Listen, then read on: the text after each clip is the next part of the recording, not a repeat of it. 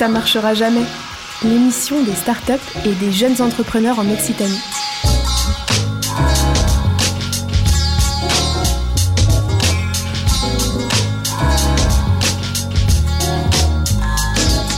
Bonjour à toutes, bonjour à tous, ça marchera jamais. L'émission des startups et des jeunes entrepreneuses en Occitanie. Émission spéciale un an et clôture de la saison. En grande pompe, s'il vous plaît. Entrez dans la dystopie éclairée, Femina Munda, un monde mené par la dynastie du New Strong Sex, le nouveau sexe fort où les femmes font la loi. Hey, attention, hein, je te vois venir, toi. Tu t'imagines une dystopie à la Mad Max, terre rasée, buildings dévastés, routes désertées et lutte entre les survivants. Mais quelle étroitesse d'esprit Ce serait une bien faible imagination que de croire ça. Femina Munda, c'est un monde enfin pacifié, unifié et partageur, loin des folies dictatoriales de Jackie au royaume des filles et son régime autoritaire. Femina Munda est un monde régulé par les femmes et équilibré dans sa gouvernance, car débarrassé des logiques machistes et autoritaires, la fin du règne millénaire du qui c'est qui a la plus grosse?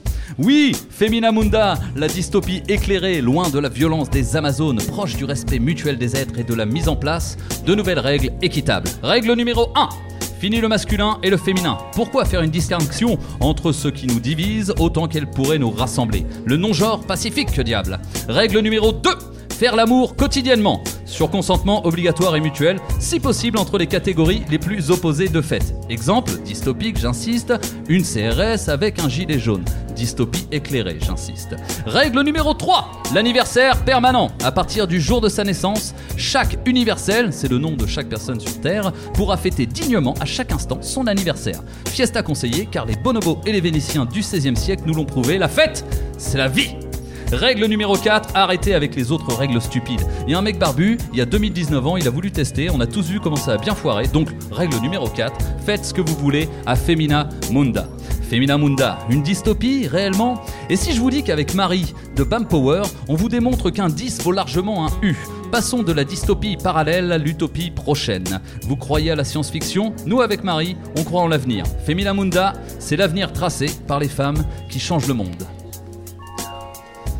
Bonjour à toutes et à tous, je prends ma voix gentille parce que j'ai beaucoup crié. On est à Ça marchera jamais émission 21 en clôture de saison et on invite Marie, ville de Bam Power. Comment ça va Marie? Bonsoir, ça va extrêmement bien d'être avec toi Mathias. Oh là là, avec moi mais pas seulement, il y a Ah professeur. Pivot, il y a professeur Eh oui, Pivot. bonsoir à tous. Professeur, comment vous allez? Eh ben je vais très bien et est-ce que le public va bien? Ouais, c'est pas mal, ils commencent, ils sont pas encore assez bourrés je pense. Mais ça, Ça va, va venir, arriver. ça va venir, parce qu'il y a l'apéro, on est à la cantine du Quai des Savoirs, et c'est la fête, quoi. Et c'est la fête aussi avec nos invités, Sophie Franco, créatrice, fondatrice, animatrice de Boudu Toulouse. Ça va, Sophie? Ça va et toi Mathias? Oui, ça va très bien, mais quelle jolie voix. Mais il y a une autre jolie voix avec nous, c'est Anna Chouri, experte AI. C'est ça qu'on dit? Oui, on dit experte intelligence artificielle. Bon, oui, c'est vrai, en- en bon français, Mais ah, ouais, Excusez-moi, ouais, oui. c'est pas mal. Ah, T'as un bel accent. Non, c'était pour le C'est high c'est un français ouais. qui l'a inventé. mal. Bon, CMJ 21, les femmes qui changent le monde. Vois- Ça, c'était. Ah oui. to you. Happy birthday to you. Happy birthday, Mr. President. Happy birthday to you. Sophie Franco de Baudu Toulouse. Vous avez reconnu cette voix C'était qui? Euh, C'était Marilyn Monroe. Mais oui, Marilyn Monroe. Alors, au, au risque de péter l'ambiance à l'apéro, parce qu'on est en live and direct à l'apéro pour cet anniversaire des 1 an, je voulais absolument mettre euh, Marilyn Monroe. Vous aimez bien Marilyn Monroe, Sophie? Ça va. Ça va Ouais, ça va. Bon, vous aimez plus euh, l'actu toulousaine, l'art de vivre à la toulousaine Expliquez-nous Boudu Toulouse. Qu'est-ce que c'est? Alors, Bout du Toulouse, c'est un web magazine euh, que j'ai fondé, euh, que j'ai cofondé il y a 5 ans. Donc euh, aujourd'hui, je dis que c'est un média hybride à mi-chemin entre le blog et le magazine.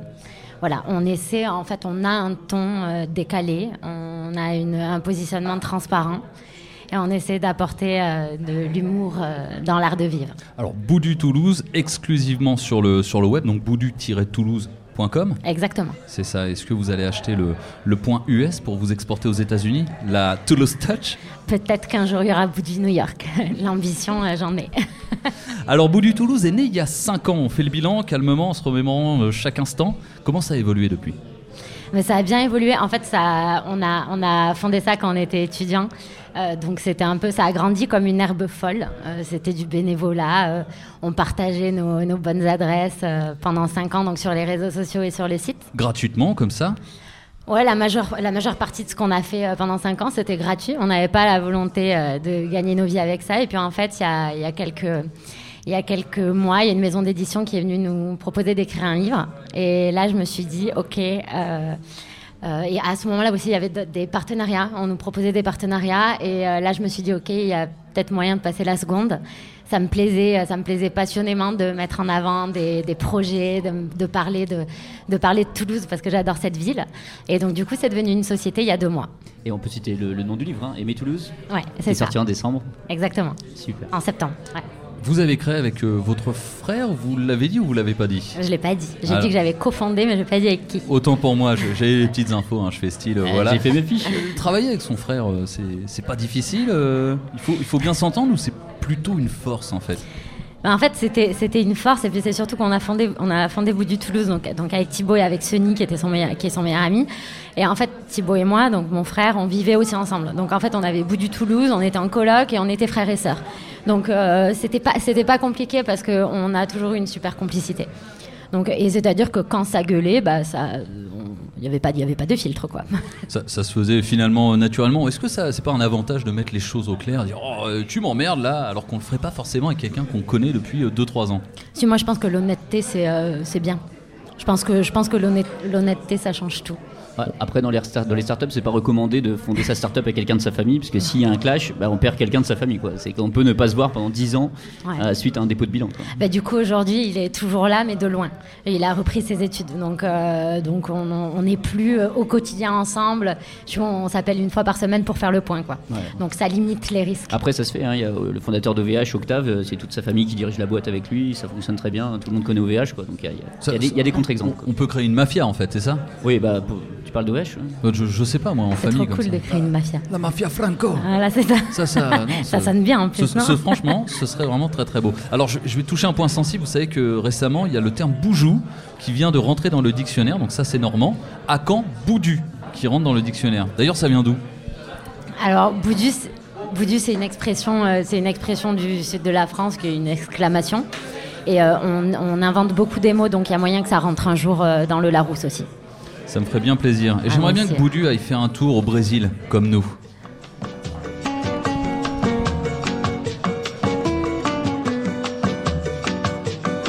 La tête tourne en derviche, l'alcool assèche, un goût âpre en bouche, ma langue une lame dans une poche rêche. Le parquet craque sous nos semelles usées de gosses de riches, on fume sur la corniche, dedans la musique recouvre les causeries. L'amour triche, on s'en contente, les nuits sont fraîches. Demain on dort, dimanche au temple, le pasteur ne fera que de faux prêches. On a la vie devant nous pour user nos cartouches.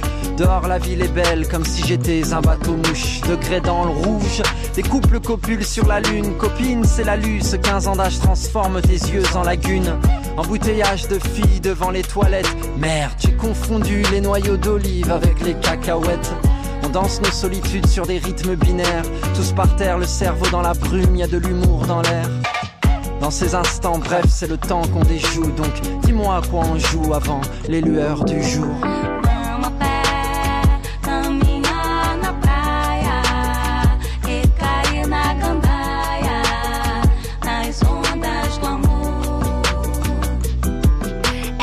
A situação aqui tá difícil. Faltando poesia, homem nenhum querendo compromisso. Pra trocar uma ideia, na moral, é um suplício. O cara que fala em poesia estava esperando por isso. Na pista a gente dança, a temperatura é perfeita. É cedo, é meia-noite, é lua cheia. O seu perfume é da Gino de Paris. Você torce pro PSG. Ça marchera jamais. Émission 21 et clôture de saison. Nous sommes toujours avec Sophie Franco, fondatrice de Boudu Toulouse, qui est en train de snapper sur le. Comme ça, vous, vous êtes en train de snapper sur le plateau. Je prenais Marie en photo. Ça- ah, c'est beau. Bah Marie. justement, Marie, venge-toi, Marie. Tu as une question pour Sophie. Ouais, j'ai plein de questions pour Sophie, mais il va falloir choisir. Sophie, tu as fait il y a quelques temps des stories Instagram, mais elle en fait beaucoup et je la suis de près, où tu reviens sur le fait que tu ne sais pas t'arrêter. Tu as toujours trois projets en même temps, même si cela te demande beaucoup d'énergie et des fois te cause un peu de stress. Mais pourquoi fais-tu autant de choses, Sophie? Parce que c'est dans mon ADN en fait. J'ai été programmée pour ça, je crois. Et du coup, c'est vrai que j'ai vraiment du mal à m'arrêter. Euh, la semaine, elle fait 7 jours, et ben j'estime que j'ai. Euh, 7 jours pour travailler. Donc là, c'est un peu le sujet du moment aujourd'hui. Et donc, je suis en train d'essayer d'organiser ma vie pour avoir plus, de temps libre. Mais c'est euh, un sujet pour moi aujourd'hui. Je peux pas donner de conseils pour ça parce que je suis pas, suis pas un exemple à suivre. Alors moi non plus, hein, je tendance à m'éparpiller. Ça peut être une force, la créativité, mais ça peut être aussi un, défaut. Euh, comment vous arrivez à sélectionner le- l'activité qu'il faut prendre en premier, quoi? Genre le, ouais, ok, bon là, faut que j'arrête de m'éparpiller. Mais en fait, quand je, Fric quand je, me, quand je me lève le matin, c'est l'inspiration. Quand je me, alors là aujourd'hui, je suis en train de mettre en place des plannings et tout. J'ai une stagiaire, donc euh, on est plusieurs à travailler dessus. Donc maintenant, je suis obligée de- de- d'organiser tout ça. Ouais. Mais spontanément, c'est vrai que je me lève le matin, je prends mon café et je commence à me dire tiens, ce matin, je ferai bien ça. Et ça y va. Et donc, euh, et donc c'est-à-dire, je peux passer trois heures au moment où, enfin, entre le moment où je me suis levée et le moment où je vais prendre ma douche, à, être focus sur quelque chose. euh, c'est- selon euh, L'inspiration, l'humeur, ouais. Tu, bosses de chez toi, ouais Alors non, enfin oui, le week-end Ouais. et le soir hein, et le matin. Mais sinon la journée maintenant, je suis dans un super pré-incubateur de start-up. Je- Ça s'appelle le Starter, c'est au Quai des Savoirs et euh, il y, a- y un type qui anime ça, il s'appelle Mathias, il est, il est sympa. il y a- une pas. tireuse à bière. ah oui, il y a la tireuse à bien, la tireuse officielle euh, Matou et Matou. Je vous passerai l'histoire. Il y en a qui la connaissent, ils sourient. Blague à part, euh, vous travaillez le week-end, le soir, le, le matin. C'est- Enfin, pour les jeunes entrepreneuses qui nous écoutent, euh, est-ce que c'est la condition sine qua non? Qu'est-ce on, qu'il faudrait? on peut dire entrepreneur. hein. Entrepreneur avec un Ouais, E avec qui ne s'entend E, ouais, pas. j'aime Oui, pardon, oui, oui. entrepreneuse, mais C'est presque pas une faute de français. français. en ouais. français, c'est toujours un petit peu un double sens, comme beaucoup de mots hein, quand on les féminise. Ah oui, alors vois. j'ai même pas pensé. Ouais. Eh oui. Eh oui, bah ça c'est vraiment nul. hein. Voilà. Un petit message à on- passer. Euh. Euh, non, je, pense que c'est pas tout le monde qui est comme ça. Après, c'est vrai que quand tu entreprends, moi, je suis vraiment en début d'activité. Ça fait deux mois que la société est créée, donc euh, tu as la tête dans le guidon, tu es en train de tout mettre en place. Donc euh, c'est clair que euh, que- qu'il faut qu'il faut travailler. Après, je pense pas que tout le monde. je pense que tout le monde au début euh, a la tête dans le guidon et qu'après, petit à petit, tu te rends compte que c'est pas forcément la chose à faire. Donc, tu essayes de, de mettre en place des, des systèmes pour te dégager du temps libre. J'ai une petite question. j'ai regardé sur les réseaux sociaux. Tu as 13 000 followers Insta et 9 000 followers Facebook. Ça veut dire qu'en gros, euh, Facebook c'est mort quoi si tu as déjà plus de monde sur Insta? Non, je pense pas que Facebook c'est mort, mais c'est vrai que. euh, C'est qu'on- has-been? Non, c'est pas has-been, c'est vintage. C'est pas la même population. c'est pas, voilà, c'est pas la même C'est cible. bien dit ça, vintage.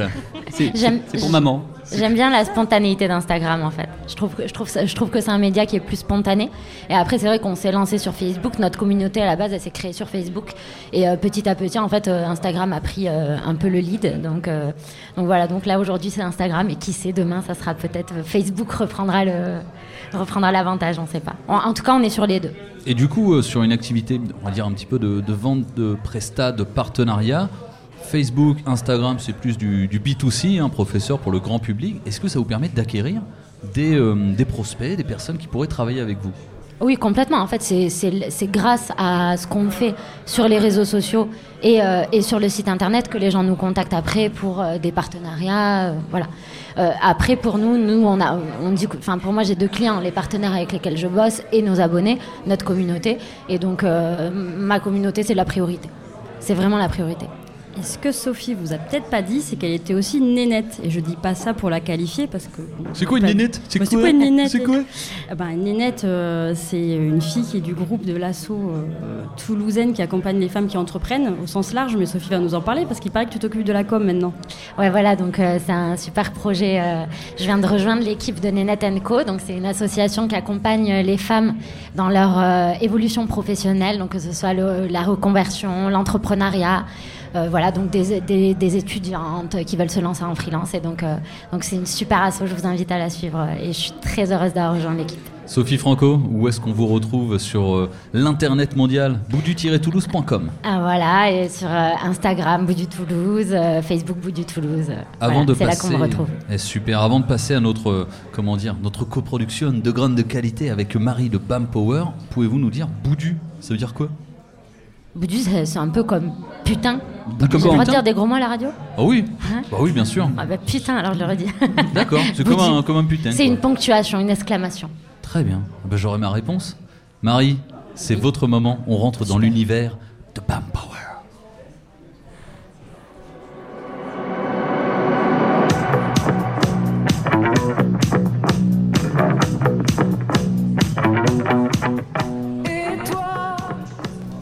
Bienvenue dans BAM Power, le podcast des femmes qui changent le monde et qui vous fait l'effet d'une claque.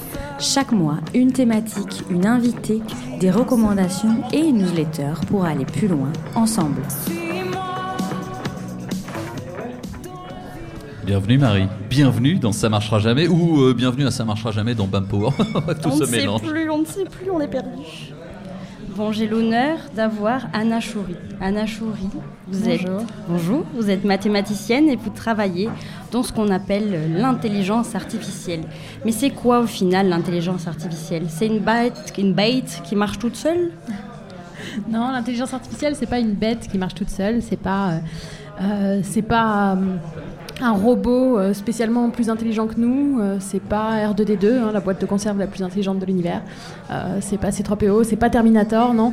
C'est une euh, myriade de petites choses. L'intelligence artificielle, c'est un mot qui regroupe plein de courants qui existaient assez séparés depuis longtemps et qui s'est retrouvé avec un fil conducteur qui est que à partir de la donnée, de toutes les informations, des pièces d'informations qu'on va récupérer, on va faire en sorte que des machines puissent comprendre toutes seules des choses que nous ne comprend pas forcément et se faire leur propre euh, schéma, leur propre euh, façon de penser pour devenir ce qu'on appelle aujourd'hui intelligente. Hmm. Et finalement, est-ce qu'aujourd'hui, c'est un de vos combats euh, L'IA, on peut dire qu'elle est discriminatoire ou sexiste Ou alors, euh, je suis encore en train d'abuser? Non, l'IA, elle n'est pas discriminatoire ou sexiste. L'IA, c'est une méthodologie. C'est une méthodologie qui permet de passer de données à de l'information. La façon dont on utilise ces données et dont on traite cette information, elle n'est pas systématiquement discriminante non plus, mais c'est vrai qu'on a eu des exemples de ratages monumentaux ces dernières années en termes de sexisme et de racisme. Au, au Texas, euh, notamment, je crois qu'il y a une justice prédictive euh, qui, euh, qui en fait condamne, plus prédiction, qu'un Afro-Américain serait à même de récidiver, c'est ça? Oui, tout à fait. Le logiciel Compass, qui est un des scandales récents qui a le plus secoué la communauté en mathématiques, euh, c'est un algorithme qui est censé aider les juges à prendre leurs décisions pour la remise en liberté conditionnelle. Et l'algorithme doit donner un score de dangerosité d'un individu et se base pour, sur- pour ça, entre autres, sur les, pour schématiser les jugements des 50 dernières années dans le sud des États-Unis.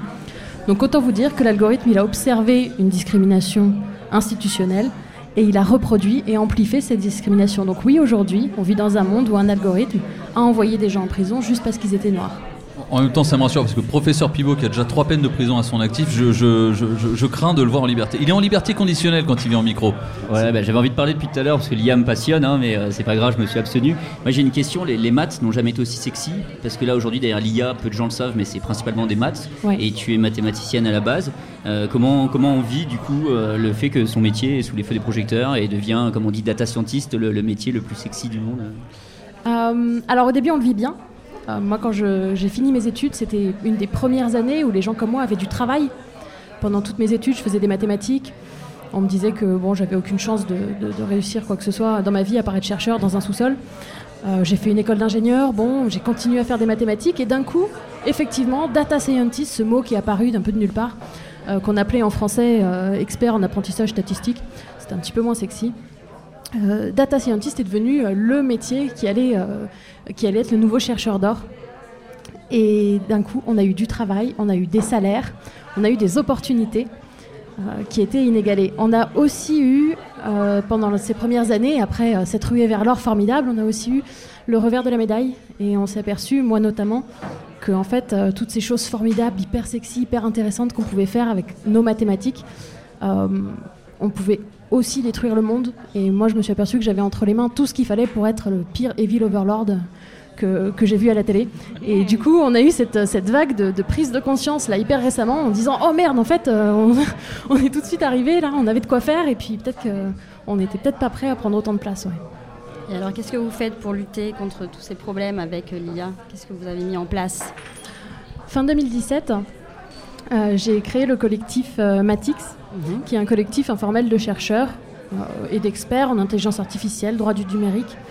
Et au début, on voulait avoir euh, cette espèce de lien pour échanger autour des biais algorithmiques, donc de la problématique d'une intelligence artificielle discriminante, et pouvoir faire parler un petit peu de cette problématique et la remonter à un niveau national pour prendre un peu plus d'ampleur. Aujourd'hui, le pari est réussi, et à Toulouse notamment, on a, le- on a obtenu le label du 3IA, intelligence de l'Institut interdisciplinaire en intelligence artificielle, et qui va permettre à ces chercheurs-là qu'on avait fédérés en 2017 de continuer leur recherche. Donc c'est une première chose, techniquement, pour amener, et après, il faut par contre une vraie réflexion de société euh, en dehors de, de la technologie. Très bien, félicitations. Merci. Et on va enchaîner avec un titre exactement programmé pour nous ce soir. Aretha Franklin.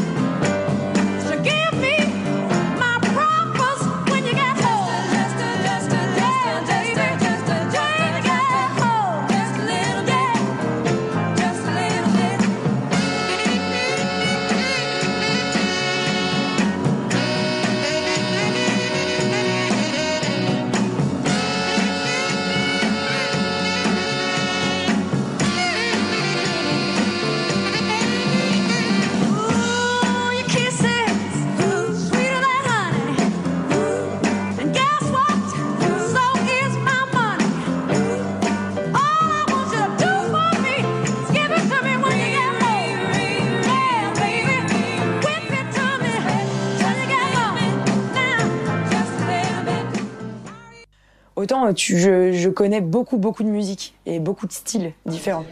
Et j'aime bien découvrir et tout. Donc en fait, je, sais que je suis calée. Mais je sais pas, j'ai un peu peur. Bah, je crois, euh, je crois vraiment. Et en fait, en t'en parlant, je crois vraiment que c'est parce que je suis une gonze. Mais c'est terrible. C'est un cauchemar. Mais ouais, ouais, je, je pense que c'est par rapport à ça. Alors, Anna Chouri, dans vos interventions, vous dites dès les premières phrases Je m'appelle Anna Chouri, je suis mathématicienne spécialiste de l'IA et oui, je suis féministe. Et là, tout le monde applaudit. On le note quand même, tout le monde applaudit. Euh, tout le monde applaudit Ah oui, d'ailleurs tout le monde applaudit. Alors tout le monde applaudit quand c'est filmé. Même sont forcés. Tout le monde applaudit. Alors pourquoi le dire et le dire si vite dans vos interventions? Euh, parce qu'un jour, on m'a dit que quand je commençais une intervention, il fallait que je me présente. Et du coup, ça m'a paru naturel euh, de dire effectivement, je suis mathématicienne, oui, donc je suis une femme, je suis mathématicienne. C'était déjà. euh, les gens en général se regardent et disent Ah bon, c'est bizarre. Euh, ensuite, je dis que je suis spécialiste de l'intelligence artificielle. Donc là, ils disent Oh là là, je vais rien comprendre, qu'est-ce qui se passe? Après, je dis que je suis féministe et comme ça, les gens vraiment cons, ils m'écoutent plus et tout. On peut parler ensemble. Yes, le tri naturel C'est exactement Mais ça, il y, a- il y a plus de femmes hein, quand même dans, le, dans les mathématiques, etc. On sait que l'informatique est très masculin et quand même globalement, moi je connais pas mal de data scientists, même on en a sur Toulouse euh, une palette de, de représentantes de l'IA, c'est chouette. quoi. Et à Toulouse notamment, euh, moi j'ai fait l'INSA de Toulouse, et en statistique, en intelligence artificielle, on était une majorité de femmes. Donc comme quoi, il y a des écoles d'ingénieurs qui arrivent à, à pousser un petit peu le, le niveau. Gilles Moncobeil qui était dans notre précédente émission et aussi de l'INSA Toulouse. Il y en a d'autres de l'INSA ici? Où sont les alumni Bon, les meilleurs sont là, en plateau, ah, ça marchera jamais. Bon, alors du coup, comment ça s'est passé? Donc vous étiez enfin, plutôt du milieu de la recherche et finalement vous êtes passé plutôt à quelque chose qui ressemble à une start-up, à MATX. Et ce changement-là, comment ça s'est opéré? Le fait d'être une femme, ça a été un plus ou ça a été plus de difficultés? Alors déjà, non, ça n'a pas été un plus. Je pense qu'il y a assez peu de, de start-up où on peut dire qu'être une femme, c'est un plus. Malheureusement, aujourd'hui. Euh, j'ai été dans le milieu de la recherche. Moi, il faut savoir que... euh, bon, j'ai fait des mathématiques un peu par hasard. hein, c'est la seule fac qui m'a acceptée. Euh, j'ai eu peur de me retrouver effectivement chercheur. On me promettait une thèse en algèbre fondamentale dans les sous-sols de Jussieu. Ça m'a fait flipper. J'ai fait une école d'ingénieur en me disant je ne ferai jamais de recherche. Je vais aller gagner ma vie aux États-Unis et, et ça va bien se passer. Et puis finalement, en sortie d'école, j'ai eu le choix entre aller gagner ma vie aux États-Unis et faire des choses que je trouvais moralement très répréhensibles, ou aller travailler dans un labo de recherche. Donc j'ai atterri dans un labo de recherche, super opportunité. Et puis euh, à l'Institut de mathématiques de Toulouse. Et puis l'université a eu des soucis financiers euh, assez importants. Voilà, donc tous les contractuels ont été gentiment écrémés, dont moi.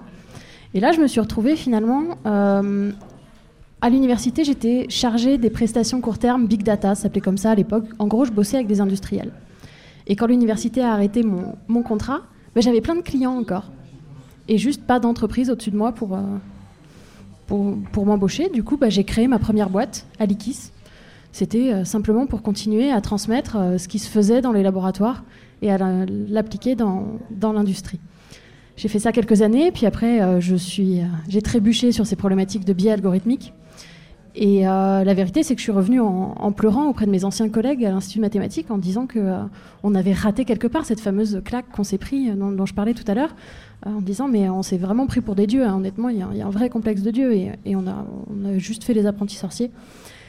Et c'est là qu'on s'est dit bon, ben, on va faire ce collectif, mais ça veut rien dire de faire un collectif, donc euh, surtout avec des chercheurs. Puis moi qui n'étais pas chercheuse, donc on a été voir les, les différents services de valorisation à l'université qui nous ont dit il faut faire une start-up. On fait pas de collectif, euh, ça c'est les Américains qui font Ah, des collectifs, nous on fait des start-up. C'est marrant comme question. Pourquoi une start-up plutôt que je sais pas, Une euh, agence. asso ou une Ouais, agence une asso, Une ouais, asso, une carrément. agence, non, fallait faire une... Je pense qu'il y avait des quotas, j'en sais rien. Euh, Prenez l'argent voilà, il est. exactement. C'était un petit, c'est non, ça a été, ça a été très compliqué. Et le fait que je sois une femme, que je sois pas chercheur, ça a été, euh, ça, a- été doublement, doublement compliqué. Ouais. Ah, Moi j'ai une petite question c'est quoi le sujet le, plus complexe à traiter justement euh, que, que- que les scientifiques et les data scientifiques euh, vont évoquer et essayer de traiter dans le futur? Est-ce que c'est l'histoire de la question de la vie, de l'univers et, et du reste? Le- honnêtement, pour moi, le, le sujet, le vrai sujet le plus complexe, c'est euh, comment est-ce qu'on fait interagir tout ça dans une vraie société qu'on construit.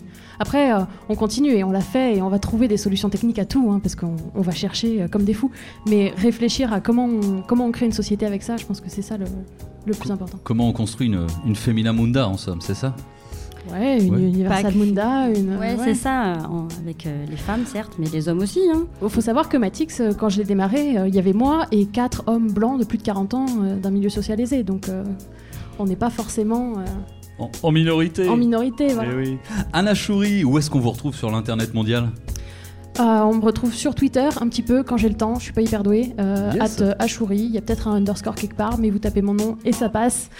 Euh, Matix, Matix va trans- tranquillement s'intégrer dans le 3IA. Donc, euh, Matix avec 2A et 2A, Sophie Franco, Matt. on vous retrouve sur boudutoulouse.com, boudu-toulouse.com. Merci, beaucoup Marie, c'était vraiment sympa de venir à notre anniversaire de Ça marchera jamais. Mais merci de l'invitation. Et on vous retrouve sur bampower, B-A-M-P-W-R.com, c'est bien ça? Tout à fait. Pour tous vos podcasts.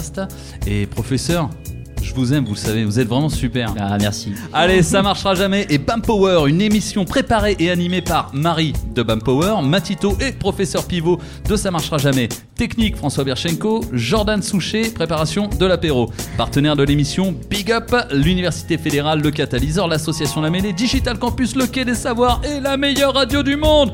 Campus FM Toulouse, on vous embrasse très Merci fort. au public Et également. à bientôt. Merci au public. Merci.